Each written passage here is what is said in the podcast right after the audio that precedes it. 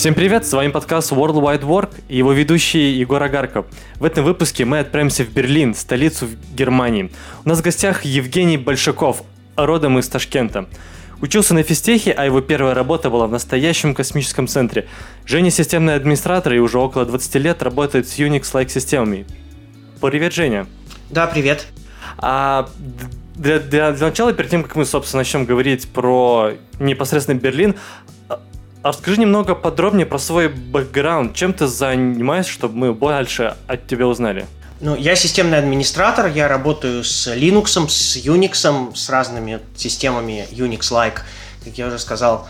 А, до этого э, немножко работал программистом, то есть, в принципе, программировать тоже умею, но как бы это не основная работа.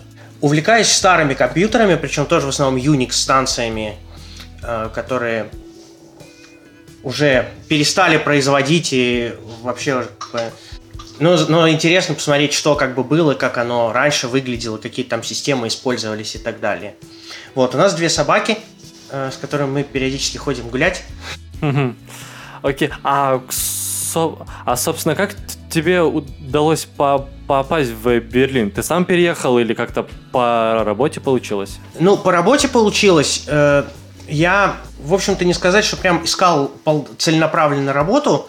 Ну, хотел переехать. Э, у меня вообще были изначально планы переехать в Новую Зеландию, э, но не получилось. Э, и я вывесил профиль на LinkedIn, такой достаточно подробный, то есть я описал там, что я умею, чем я занимался, там, в каких местах я работал.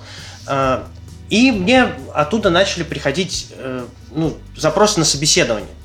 Люди писали, вот вы нам типа интересно, давайте пособеседуем. Собеседований было достаточно много, то есть я этот профиль висел несколько лет, э, я уже даже в Москве успел сменить одну работу, э, по-моему, даже еще одну работу успел в Москве сменить, и профиль все висел, я его периодически обновлял, и мне писали люди, и мы с ними по скайпу собеседовались. Там были даже такие крупные компании, как Amazon, Facebook, ну, они все-таки ищут людей и собеседуют. И на какое-то из этих собеседований, на десятое или даже больше, ну вот меня пригласили.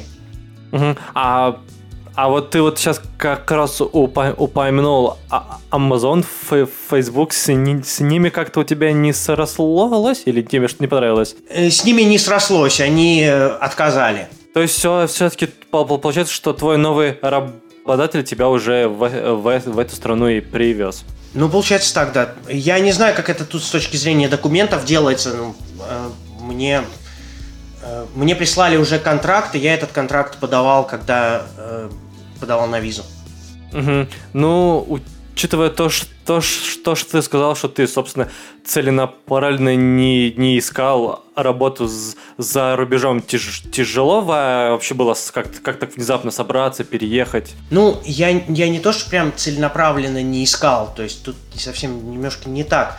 То есть я хотел переехать, были планы переехать, но не то, что я там каждый день сидел и отправлял по 10 резюме там в разные компании. То есть, в общем-то, это в планах было. И поэтому, когда вот это случилось, ну, э, стало понятно, что э, все вот получилось и все хорошо. Поэтому тут уже ну, не то, что прям были готовы, не то, что прям сумки собраны, понятно, что нужно было какое-то время, там, чтобы все собрать и, и так далее. Угу. А вот ты, э, ну, а, я просто еще по, по, почему так э, интересуюсь, просто ты уже успел, успел упомянуть один забавный момент про двух собак. Как, как, как, как вообще так взять и переехать с двумя собаками в, в другую страну? Ну, мы переезжали не с двумя собаками, мы переезжали с одной собакой, вторую собаку мы взяли уже здесь. А, ну, там мы, мы переезжали в несколько этапов, потому что сначала переехал я один, а супруга с собакой осталась в Москве. А, и она переехала уже где-то... Собаку мы перевезли через полгода, когда я нашел постоянную квартиру, уже где можно было с собаками. А сама супруга переехала через еще 3 или 4 месяца. Вот она ждала, собственно, визу. А, собака переезжать, ну там есть... Э, там нужно сходить к государственному ветеринару, получить справку о том, что она привитая, о том, что у нее нет никаких болезней и все такое. Э, но так как собака из приюта, и мы ее регулярно прививали, у нее как бы никаких проблем не было. То есть на нее просто посмотрели, посмотрели ее паспорт и выписали нам справку. А потом с этой справкой надо идти в какое-то управление сельхознадзора, что ли. Они находятся в аэропортах и на вокзале. И они там выдают такой же сертификат на гербовой бумаге, который надо показывать пограничникам. И этот сертификат, он действительно там то ли один день, то ли два. То есть это вот мы накануне дня выезда делали. И с этим разреш, разреш, разрешено пересекать границу с собакой. Э, но еще собака должна быть чипирована. Здесь вообще все животные чипированы, и это позволяет их, э, им не теряться. Если там животное потеряется, то его по этому чипу найдут. А у тебя в целом какая собака? Она ручная или большая? Как, как, как ты ее перевозил? Она большая, мы перевозили... Ну как большая? 18 килограмм. Мы перевозили ее на поезде. А, потому что в самолет ее в салон нельзя, а она нервная и мы подумали, что она там э, распереживается, если будет лететь одна, тем более всякие там ужасы аэрофлота там наслушались, что там гибнут животные, и мы решили поехать поездом Москва-Берлин, взяли двухместное купе, э, и в результате собака ехала бесплатно. То есть для того, чтобы провести собаку в поезде, нужно взять просто все купе целиком. А так как нас два человека и двухместное купе, то на собаку билет не нужен. Ну, она там в поезде ехала, рычала на пограничников, которые приходили э, вот, э, ну так нормально. То есть ей было в поезде, конечно, легче, чем если бы она одна в самолете летела. Угу. А сама, ну, интересно, я никогда не, не слышал про поездки в поезде, ну, особенно за границу. Как вообще дол дол долго едет поезд до Берлина? Поезд до Берлина идет 20 часов. Это новый поезд, вот его пустили, по-моему, в 2016 году. Э, Стриж называется. И его путь сократили, потому что раньше нужно было на границе перегружать вагоны, там же колея разная. Из-за этой колеи э, эти вагоны как-то краном там перегружали, это занимало там 3 часа. А сейчас как-то это делается автоматически, и за счет этого время пути сократилось. Он выезжает, по-моему, днем э, из Москвы, ну, у него расписание периодически меняется, и приезжает утром сюда, в Берлин. То есть это почти сутки, но чуть меньше. То есть ночь в поезде. Ничего себе, 22, 20 часов. Чтоб ты знал, мне из моего города, чтобы доехать до Москвы, надо доехать двое суток. Ну, правда, не двое суток, две, две ночи, невероятной скорости. Не, ну из моего, чтобы не доехать, надо почти трое, потому что там еще две границы, и на каждой из них поезд по два часа стоит. Mm-hmm. Слушай, а, ну, хорошо, и, а получается сам, как, как тогда проходил процесс поиска жилья? Я вообще слышал, что ну, как-то а новоприезжим иностранцам и так тяж, тяжело с этим. А когда такая ситуация, по-моему, с животными это, хо, это хуже, чем с детьми, имею в виду, в плане по поиска. Ну, да. Э, вообще жилье тут найти э, сложно, потому что его мало. Очень много приезжих и очень мало жилья, ну, свободного. То есть э, город, он все-таки не резиновый. Поиск жилья, э, когда я только приехал, э, я нашел человека, который тоже вот только приезжал, просто случайно, потому что у меня вообще была, была такая ситуация, что я ехал вот в никуда, там я снимал квартиру на Airbnb.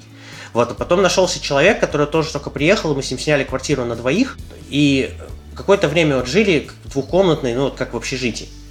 И потом я начал искать самостоятельно квартиру. Это был очень долгий процесс, нужно ездить на эти просмотры. Тем более бывают такие публичные просмотры, то есть там где-то на сайте там заявлена дата, что вот будет показываться квартира, у тебя приходит 50 человек. И неизвестно вообще, по каким принципам они отбирают вот людей, потому что говорят, что да, вот иностранцам или там людям на испытательном сроке, ну, их, им неохотно сдают квартиру. Вот эту квартиру я снял, когда испытательный срок у меня уже закончился, и здесь был такой приватный показ, то есть я один пришел, видимо, они там распланировали людей, что вот они по одному приходят. И мне как сказали, да, мы вам типа готовы сдать эту квартиру. А с собаками э, тут это зависит еще от того, разрешены ли в, целиком в доме собаки. То есть, в принципе, хозяин квартиры может быть не против, а в доме, например, они запрещены. Это я не знаю, кто тут решает, дом управления или кто. В этом доме разрешены собаки, у нас тут несколько собак живет в доме, и вот выше, на, этажом выше тоже есть собака, и в том подъезде во втором. А, в принципе, ну, вообще тут очень э, жилья, оно съемное. Тут 86% квартир, они снимаются и сдаются. То есть здесь как-то среди молодых специалистов тут не принято покупать квартиры.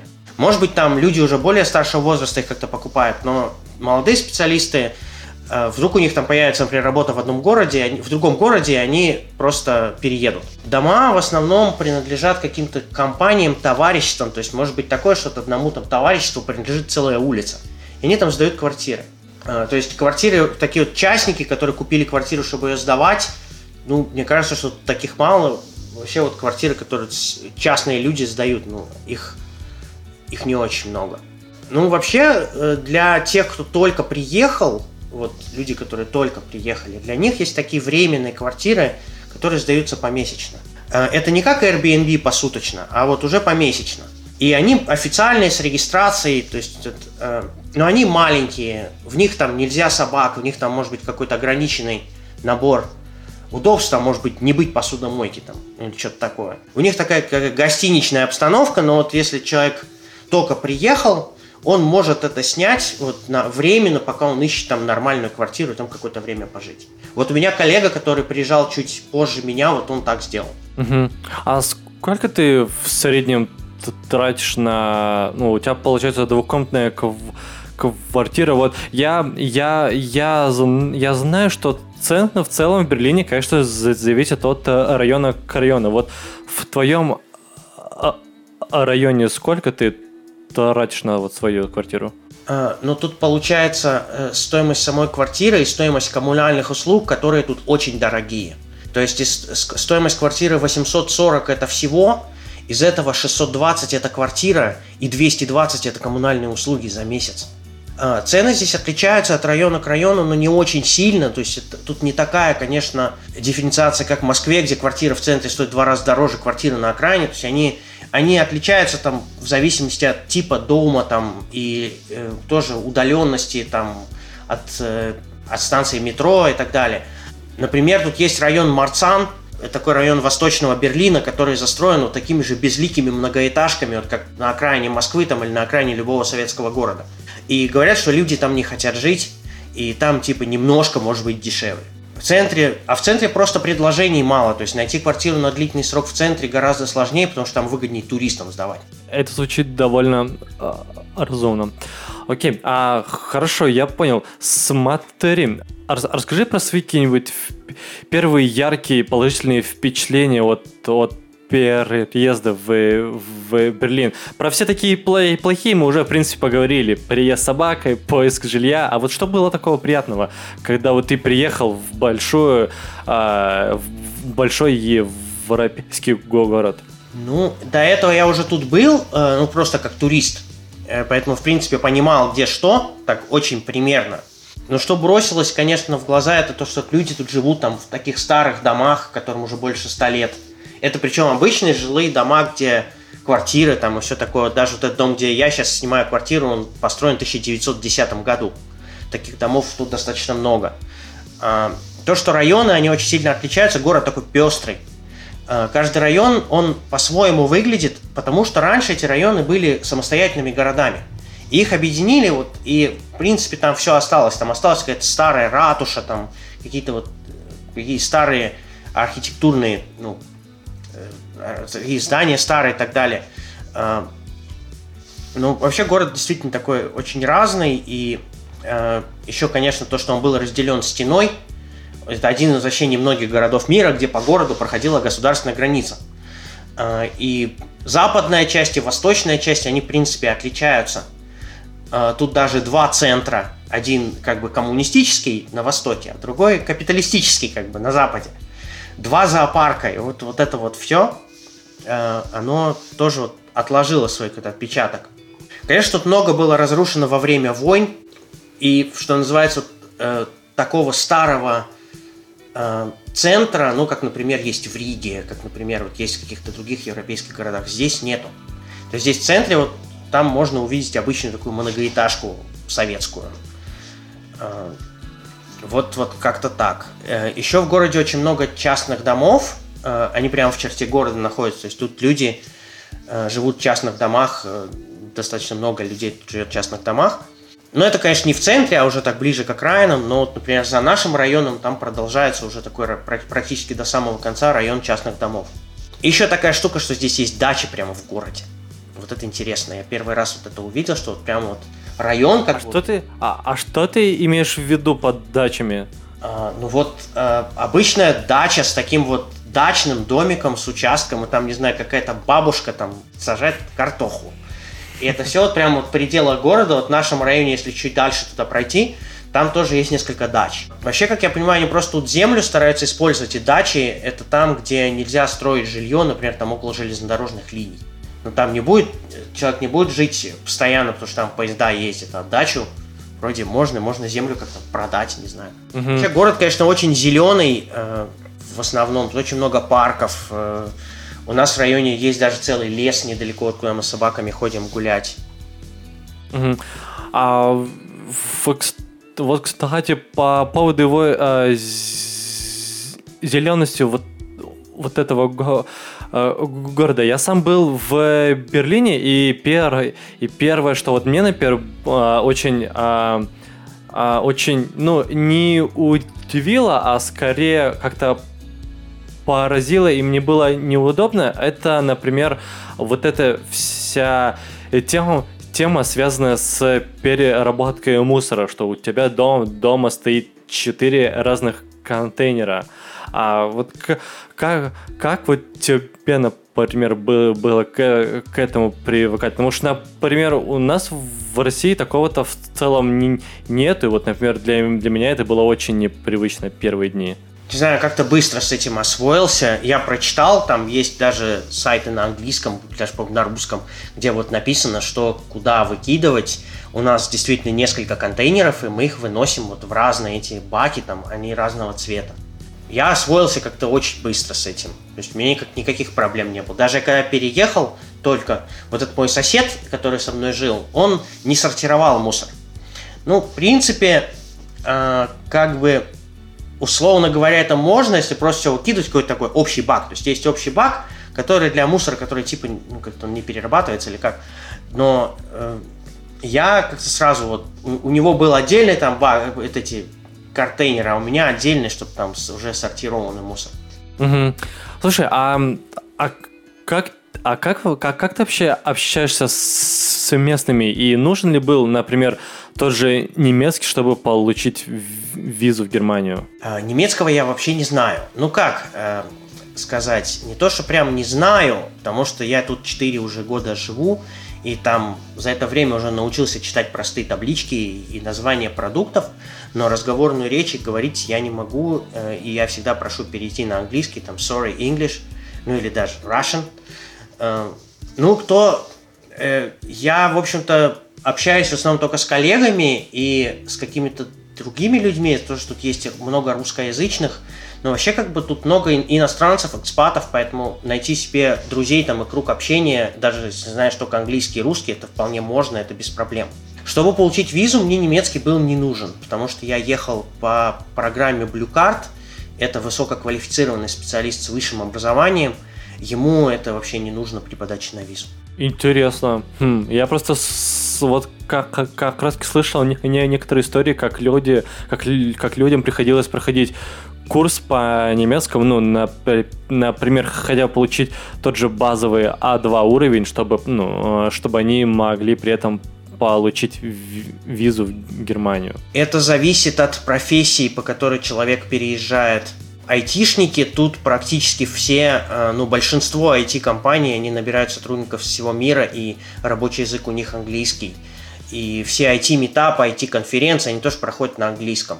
И, и поэтому нас, как бы, видимо, об этом не спрашивают. Э, если человек переезжает по профессии, где ему нужен язык, то его, скорее всего, об этом спрашивают. Угу. Ну, ну, то есть, как, как, я понимаю, в целом у тебя еще ни разу не возникало сложности, чтобы, например, э, с кем-то по поговорить или даже в тех же общ, общ, общественных местах как-то поконтактировать с, с, с людьми, даже те, что, например, не очень хорошо знают английский? Ну, э, как? Вообще возникали, но их э, не очень много. Э, здесь, конечно, очень много сейчас иностранцев и туристов, и иммигрантов, и, конечно, сходить в кафе, э, там э, там все это можно сделать. Даже много врачей говорит по-английски. Консультанты в магазине тоже говорят почти все по-английски. Ну, если вот конкретный консультант, к которому я подошел, не говорит, он кого надо позовет. Ну, и, соответственно, предложение, оно рождает спрос. появляются различные сервисы для иностранцев с англоговорящими сотрудниками или даже с возможностью выбора языка там. Если вы хотите говорить там по-португальски, там нажмите 3. Вот. Есть переводчики, которые сопровождают, в частности, в госучреждения. В госучреждениях вот по-английски не говорят, им типа не положено. Многие врачи говорят по-английски, э, потому что они общаются с коллегами из других стран, а у них язык общения тоже английский. Они тоже ездят на конференции. Но вот девочки, которые сидят у них на ресепшене, они чаще по-английски не говорят, и мне приходилось там, например, коллег просить, чтобы они мне помогли там как-то записаться. Ну, или если, или если сотрудник, вот человек, с которым я там вынужден коммуницировать, он вообще не знает английского, то я использую там Google Translate на телефоне. Uh-huh, то есть uh-huh. я вот набираю свою фразу и показываю ему, он там ее читает и как-то отвечает. Uh-huh. А ты, а ты пользуешься как, какими-то местными сервисами немецкими? Ну вот прям совсем-совсем не немецкими. А как я ими буду пользоваться, если я языка не знаю? Ну вот я, ну вот я, я это и хотел узнать. Может быть, есть у тебя какие-то интересные приемы на этот счет? А какие, какие, например, сервисы? Интер, в интернете, ну, которые или там? Да-да-да. Ну, есть встроенный переводчик в браузер. Можно и так. Кстати, ты вот а, упомянул, что врачи общаются на английском языке. Ты уже а, успел, ну, как бы, попользоваться местной медициной, может быть, с страховкой? Как, как это вообще может работать? Ну, врачи э, не все общаются на английском языке, то есть надо уточнять, вот, общается ли это врач на английском или нет. Еще есть врачи, которые общаются на русском. То есть их тоже можно найти, там, русскоязычного врача. Например, стоматолог, к которому я хожу, он по-русски разговаривает. А, да, я пользовался, причем я первый год там я достаточно много вообще ходил к врачам, ну потому что я приехал там с какими-то стар, старыми какими-то проблемами, у меня там спина болела, вот.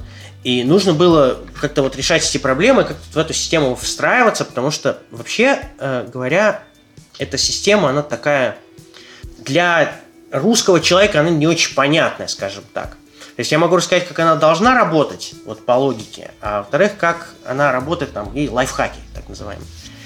А, вообще вот каждый человек, который сюда приезжает жить, он должен иметь медицинскую страховку, но в случае, если человек приезжает на работу, то он, ему, ему там компания на что-то подписывает по умолчанию, ну, в принципе, там для базового, э, какой-то базовый уровень, там его, в общем-то, достаточно. Но принцип тут такой, что вот как по логике эта система должна работать. А, тут э, человек должен прикрепляться к врачу общей практики, так называемый э, general practitioner, э, который ну, в России терапевт называется. То есть он такой вот общий врач, Угу. И по любой проблеме, вот чтобы там не болело, сначала типа человек должен идти к нему. Если он может э, что-то предложить там вылечить сам, то он это делает сам, если не может, то он направляет к врачу-специалисту. И с этим направлением от него нужно записываться уже к врачу-специалисту и получать там какое-то лечение. А он, но проблема в том, что он может направить, а может не направить. Вообще тут э, врачи очень с подозрением относятся, если к ним приходят молодые люди и на что-то жалуются. Может быть, конечно, тут молодые люди меньше болеют, чем в России, но иногда они говорят, а вот ты типа там все придумал, или там у тебя психосоматика, или что-то такое. То есть такие случаи тоже бывают. Нужно найти какого-то грамотного специалиста, чтобы вот он как-то тобой начал заниматься. А, ну, как медицинская система ориентирована так на бабушек. А, вот. А, и, ну, в принципе, вообще, конечно, мало врачей, если с точки зрения на душу населения – их еще грамотных надо искать, и к многим там вообще запись за несколько месяцев.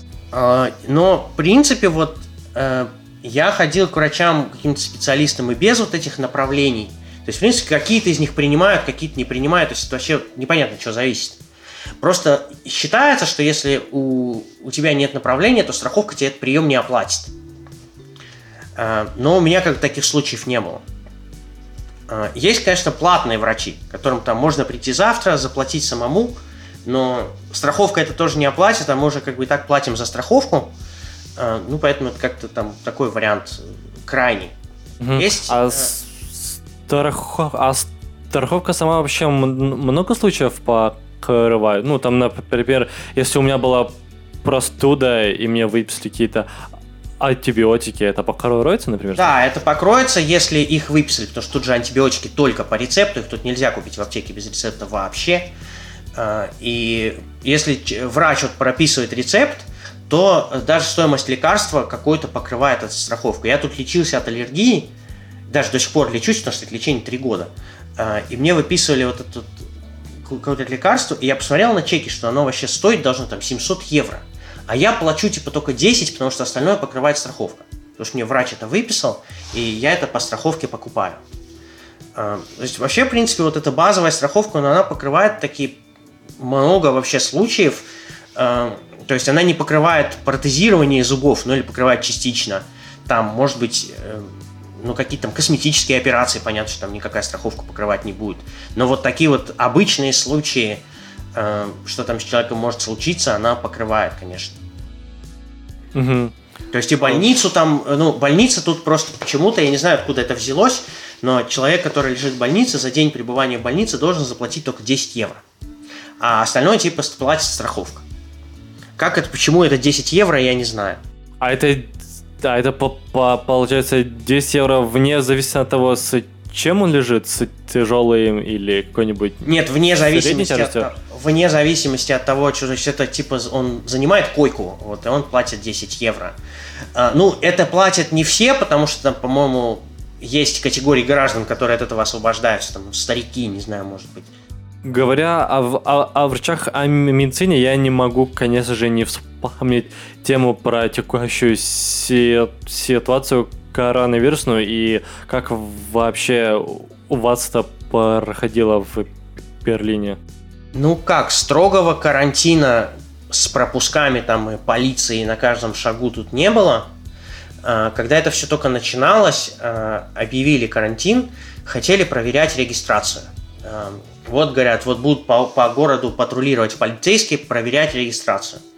Меня ни разу никто не проверил, а потом через неделю это отменили. То есть, в принципе, все, ну, метро работало, можно было перемещаться по городу, но были ограничения, вот начали закрываться всякие заведения – Э, бары, клубы, какие-то магазины.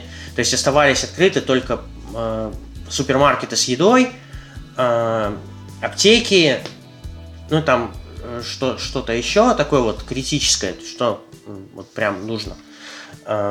Рестораны тоже закрылись, но они работали на вынос, то есть take away. Работала доставка еды, и можно было прийти в, ну, какие-то рестораны, то есть какие-то просто закрылись, какие-то работали take away. То есть можно было прийти и там через окошко взять еду. А, что касается врачей, они, по-моему, тоже как-то работали, ну, вот обычных врачей, к которым люди там ходят. Но я не знаю, и потому что я вот в период жесткого карантина никаким врачам не ходил. Ну и, соответственно, нас перевели на удаленку, мы до сих пор на ней сидим, из дома работаем уже третий, по-моему, месяц. А, и офис, он как-то, ну, кто-то ходит уже в офис, но как-то вот еще ограничения сохраняются. Сейчас, в принципе, уже большинство ограничений сняли, уже почти все открылось, закрыты только клубы и не будет концертов до конца лета. Но так, в принципе, уже все, все магазины, даже рестораны, все это уже открылось. Угу. Слушай, а я я в я вот тут слушая про всякие услуги не могу не спросить вообще, а а какое само вот это качество вся, вся, вся, всяких вот этих доставок, приложений в самом Берлине? Потому что я очень часто слышу, что в Европе в целом уровень вот этих всяких услуг, он существенно ниже, чем, например, в, ну, чем, на, чем, например, в России, особенно, особенно если мы возьмем, возьмем какую-нибудь Москву или ну, такие большие города, где покрыты вот этими сетками из Яндекса, где есть сразу такси, еда, все что угодно, плюс банковские приложения – Uh, ну, что касается, я, я буду по порядку. Что касается да, доставки, доставки еды, она работает. То есть, в принципе, я э, тоже такой сервис, который агрегатор, э, то есть не ресторан сам доставляет, а вот я заказываю там через сайт или через приложение мобильное, и э, из близлежащих ресторанов. То есть я как бы вот на, на доставку еды как-то не жалуюсь. Но тут, в принципе, сервисов их не очень много, но вот они там как-то еще периодически как-то объединяются, там все такое. А, вот. Поэтому тут э, вот как ну, нельзя сказать, что ее много. То есть, наверное, если сравнивать с Москвой, может быть, в Москве больше выбор. Тут выбор э, все-таки поменьше, ну, для какого-то вот района, который не в центре находится. Может, в центре из-за того, что там больше ресторанов, этот сервис покрывает больше там. Ну, вот. Этот, что касается доставки еды. А, что касается такси, ну, тут как-то заработал Uber, причем это случилось вот совсем недавно, потому что он одно время он как-то был, но было очень мало машин. Потом он опять что-то пропал, там потом, в общем, сейчас он вроде заработал, и можно вызвать Uber, но есть еще приложение местного такси, где тоже через приложение можно вызвать такси. А, это, в принципе, там и оплата есть электронная, вот это все. А, вот. Э, но с банковскими приложениями вот действительно все плохо. Э, в России это, конечно, э, намного лучше, но, в принципе, это можно понять, что старые банки, у которых там еще, наверное, мейнфреймы 70-х годов там где-то стоят, и понятно, что модернизация, она очень дорого стоит. И вообще вот у этих старых банков, у них онлайн-банкинг, он очень куцый такой, там очень мало чего можно сделать. Банковские переводы тут ходят несколько дней. То есть перевод денег из одной там одного человека другому, он идет день или два, и в субботу-воскресенье они не ходят. То есть, если я, например, перевел деньги в пятницу, то в лучшем случае они дойдут только во вторник. Ну, сейчас уже появляются какие-то банки, э, которые новые, вот там есть N26, это какой-то новый модерновый банк, у них вроде даже офисов нету, ну, куда можно прийти ногами, а только все через приложение, и там через видеочат можно саппорт получить. Вот. Вот у этого банка как бы внутри его переводы ходят быстро, но если я перевожу в другой какой-то банк, то вот он будет идти так несколько дней. А, сама вот эта вот а, проблема с, ну, с, вот, с этими банковскими приложениями и за банками, она влияет вообще на то, чем ты будешь а, рассчитываться? Ну, может быть, ну, может быть, э, люди из этого больше предпочитают нал, нежели карточки. Вообще люди здесь почему-то больше предпочитают нал, я не знаю почему, потому что э, во многих магазинах не принимают карточки, то есть их количество э, в процентном соотношении магазинов, там, ларьков, баров, не знаю, даже ресторанов, в которых не принимают карточки, их больше. Э, но почему-то даже те, которые принимают карточки, люди предпочитают нал. Я не знаю. Я там, где принимают карточки, я всегда рассчитываюсь карточкой. Ну, там все равно авторизация как-то происходит. То есть этот терминал, он же принимает оплату, то есть там, если окей, то все, значит, принял. Вот. Но почему-то, да, почему-то здесь люди предпочитают нал, я не знаю. Угу. А может быть, э, а может быть, э, это как-то, может быть, связано с налоговой системой? Вот, на, а, а, а скажи, например, как ты платишь ну, свои налог, налоги в Германии? Я предположу, что это довольно существенно отличается от того, что мы, мы делаем в России. Ну, в основном, я в России, по-моему, ну, то есть я самостоятельно вообще ничего не делаю, все обычно за меня делает мой рабо- работодатель. У нас, в принципе, так и, и принято. Ну, э, те, кто трудоустроены у работодателя, за них тоже платит налоги работодатель, э, но здесь существует такая штука, как возврат налогов. Э, после того, как закончился год, э, можно, ну, кому-то это обязательно, кому-то это не обязательно, вот если хочешь, подать налоговую декларацию и указать, какие там были траты там, в течение года на то, что связано с работой. Вот, например, так как я системный администратор, я иногда работаю с дома. То есть у меня должен быть дома там компьютер, интернет. И если, например, купил новый компьютер, то я ему там какую-то сумму могу как-то вернуть с налогов. То, что я езжу в офис там на метро, у меня есть билетик, и я за этот билетик тоже какую-то сумму возвращаю с налогов. Э, подается налоговая декларация, ну, я обращаюсь к специальному человеку, который вот это делает. Э, он все там собирает, я присылаю там все документы, и человек там подает эту налоговую декларацию, и какая-то сумма, она возвращается. То есть это получается, что я как бы если потратил на рабочие нужды, то я как переплатил налогов. Такое. Вот. А те люди, которые самостоятельно вот, являются там, фрилансерами, ну, как это, тут, как это правильно называется, там, я не знаю, э, они, они должны платить налоги сами, то есть они, вот, они тоже подают декларацию, но получается, что им они, скорее всего, будут платить налог, потому что они его не заплатили же раньше, а мы, так как за нас компания заплатила, нам еще сколько-то вернут. Угу. Интересно. А то есть это, получается, в целом э, распространяется именно на рабочие нужды какие-то? Я да. имею в виду возврат налога. Да, это на рабочие нужды. То есть, если, например, э, ну, это связано как бы с профессией. То есть, если человек, ну, не знаю, кто там, например, ну вот я там системный администратор, мне нужен там компьютер, интернет. Так как я еще, я как-то пришлось для налоговой попросить с работы бумажку о том, что я там иногда вынужден работать по выходным. А за это тоже есть какие-то возвраты за работу по выходным? Ну, это зависит от контракта. Э, у нас за э, какие-то дежурства по выходным обычно днями отпуска это компенсирует.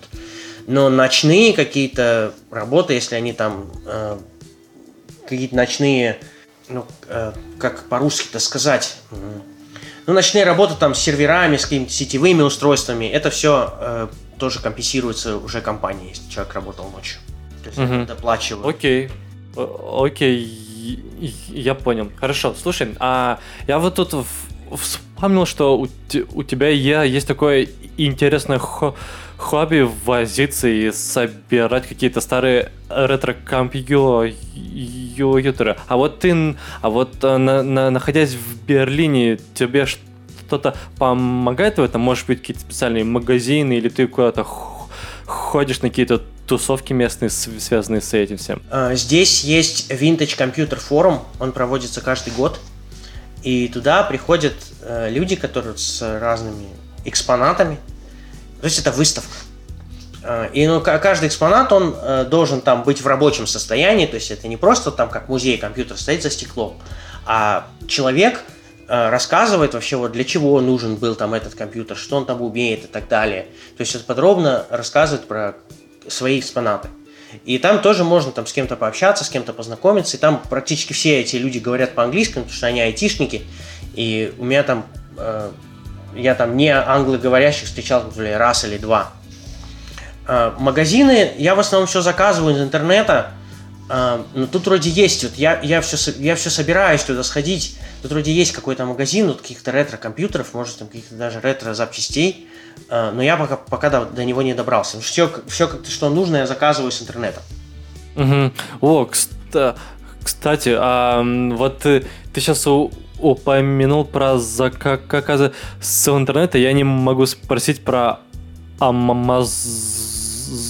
Ты часто пользуешься Амазоном в, в Берлине? Да, мы очень часто что-то заказываем с Амазона, потому что у него, у него вообще своя доставка, и она очень быстрая. Э, поэтому там что-то заказали уже, там можно на следующий день или через два дня получить.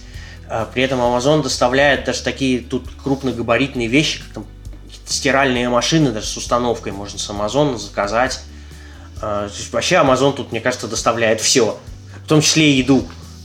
Угу. А ты, ну, а, а в целом в вообще это выходит дороже, чем, например, самому сходить, там, не знаю, в магазин бытовой техники и взять там ту же стиральную машинку, как, как ты говоришь. Ну, э, стиральную машинку я как бы же не донесу один. То есть нужны специальные, нужны специальные люди, которые ее э, поднимут там на мой этаж и подключат еще. Э, то есть вот, это входит в... То есть есть просто доставка, где ее привезут и оставят, а есть еще с подключением. Ну, вообще тут, что касается доставки, она очень много что заказывается из интернета. Например, у нас недалеко нету э, как это, зоомагазин называется. Магазин, вот, где можно для собак что-то купить. Там еду, что-то такое. И мы в основном это все заказываем из интернета. Там еду, какие-то ошейники, вот все, что вообще им нужно. Потому что у нас тут ближайший такой магазин, до него ехать надо. И как-то вот удобно, что можно заказать. И доставка, она достаточно быстрая, то есть 2-3 дня, иногда даже, ну, на следующий день очень редко доставляют, но э, 2-3 дня и уже все приезжает. Угу.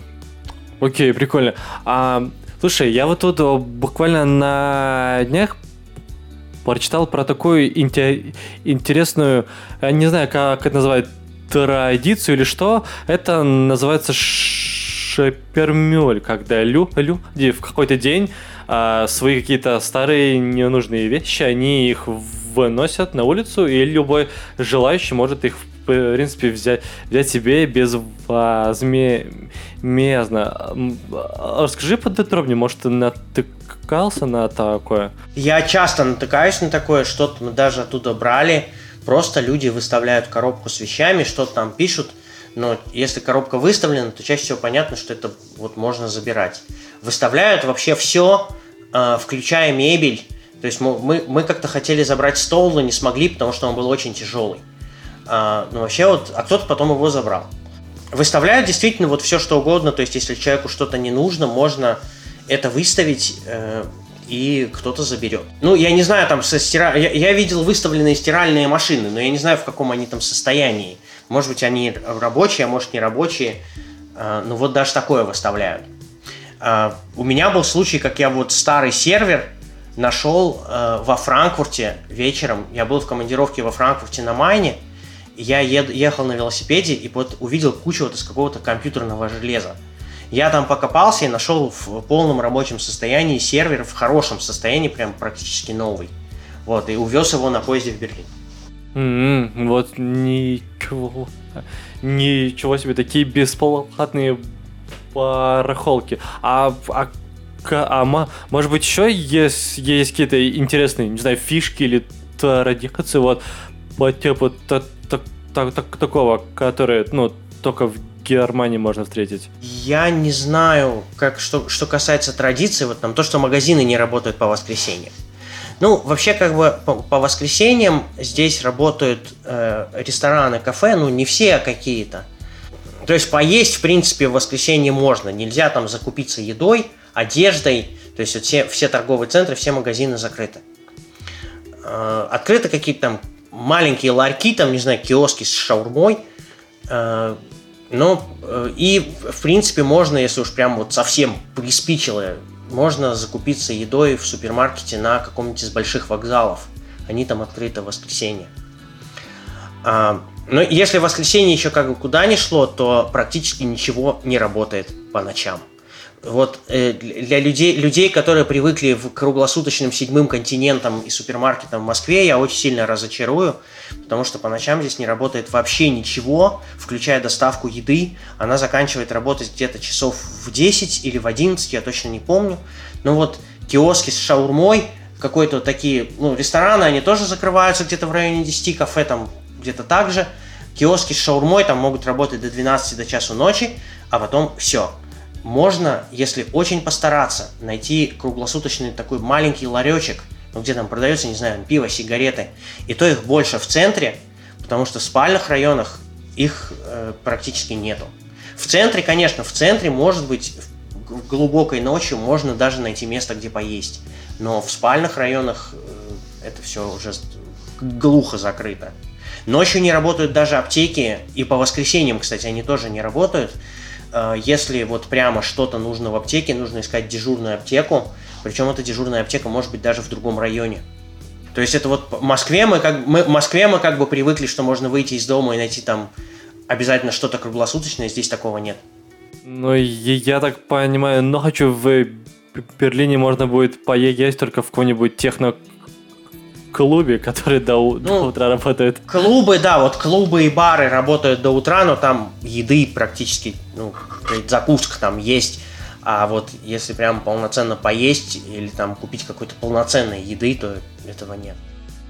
Ну, окей. Ну вот, кстати, мы как раз так плавно перешли к традиционной и э, финальной сегодня а, рубрики. Это про еду и развлечения. А, а, расскажи про какие-нибудь клевые немецкие блюда, там, не знаю, сосиски, пиво, что они делают, и как это вообще тебе самому? Ну, э, у них тут очень много разных вариантов сосисок, но проблема в том, что мы мясо не едим. Э, Э, да, вот в основном почему-то большинство блюд, они, ну, которые в ресторанах именно такие традиционные, они все мясные.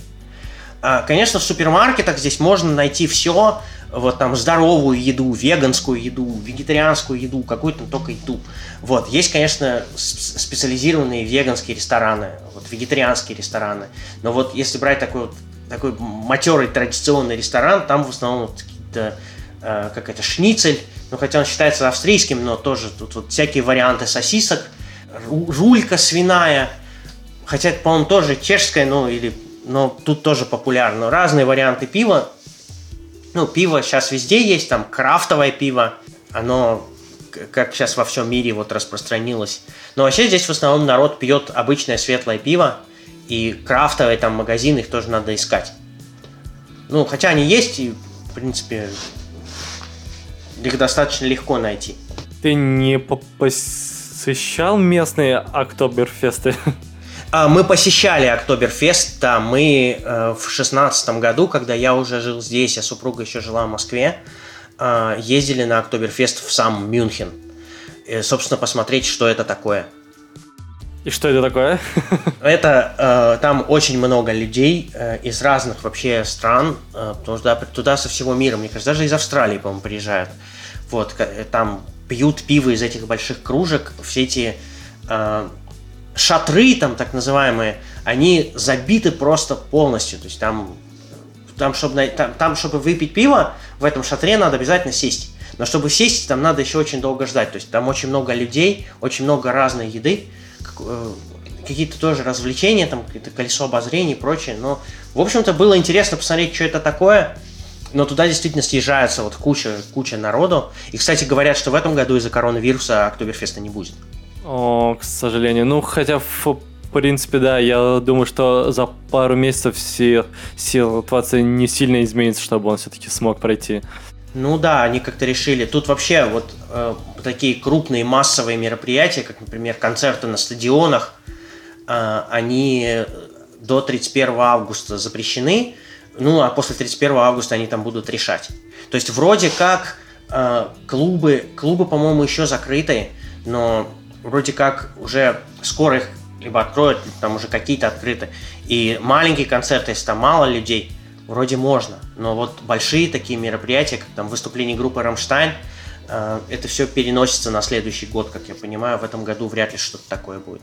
Да, к, с, к сожалению, э, э, этот вирус многим понаставлял по, по, по палке в колесам. Ладно, собственно, я думаю, что мы тогда на этой ноте и закончим. Спасибо тебе большое, было очень познавательно. А вы слушали подкаст World Wide Work. С вами был его ведущий Егор Агарков и наш гость Евгений Большаков. До встречи в новой стране. Пока. Всем пока.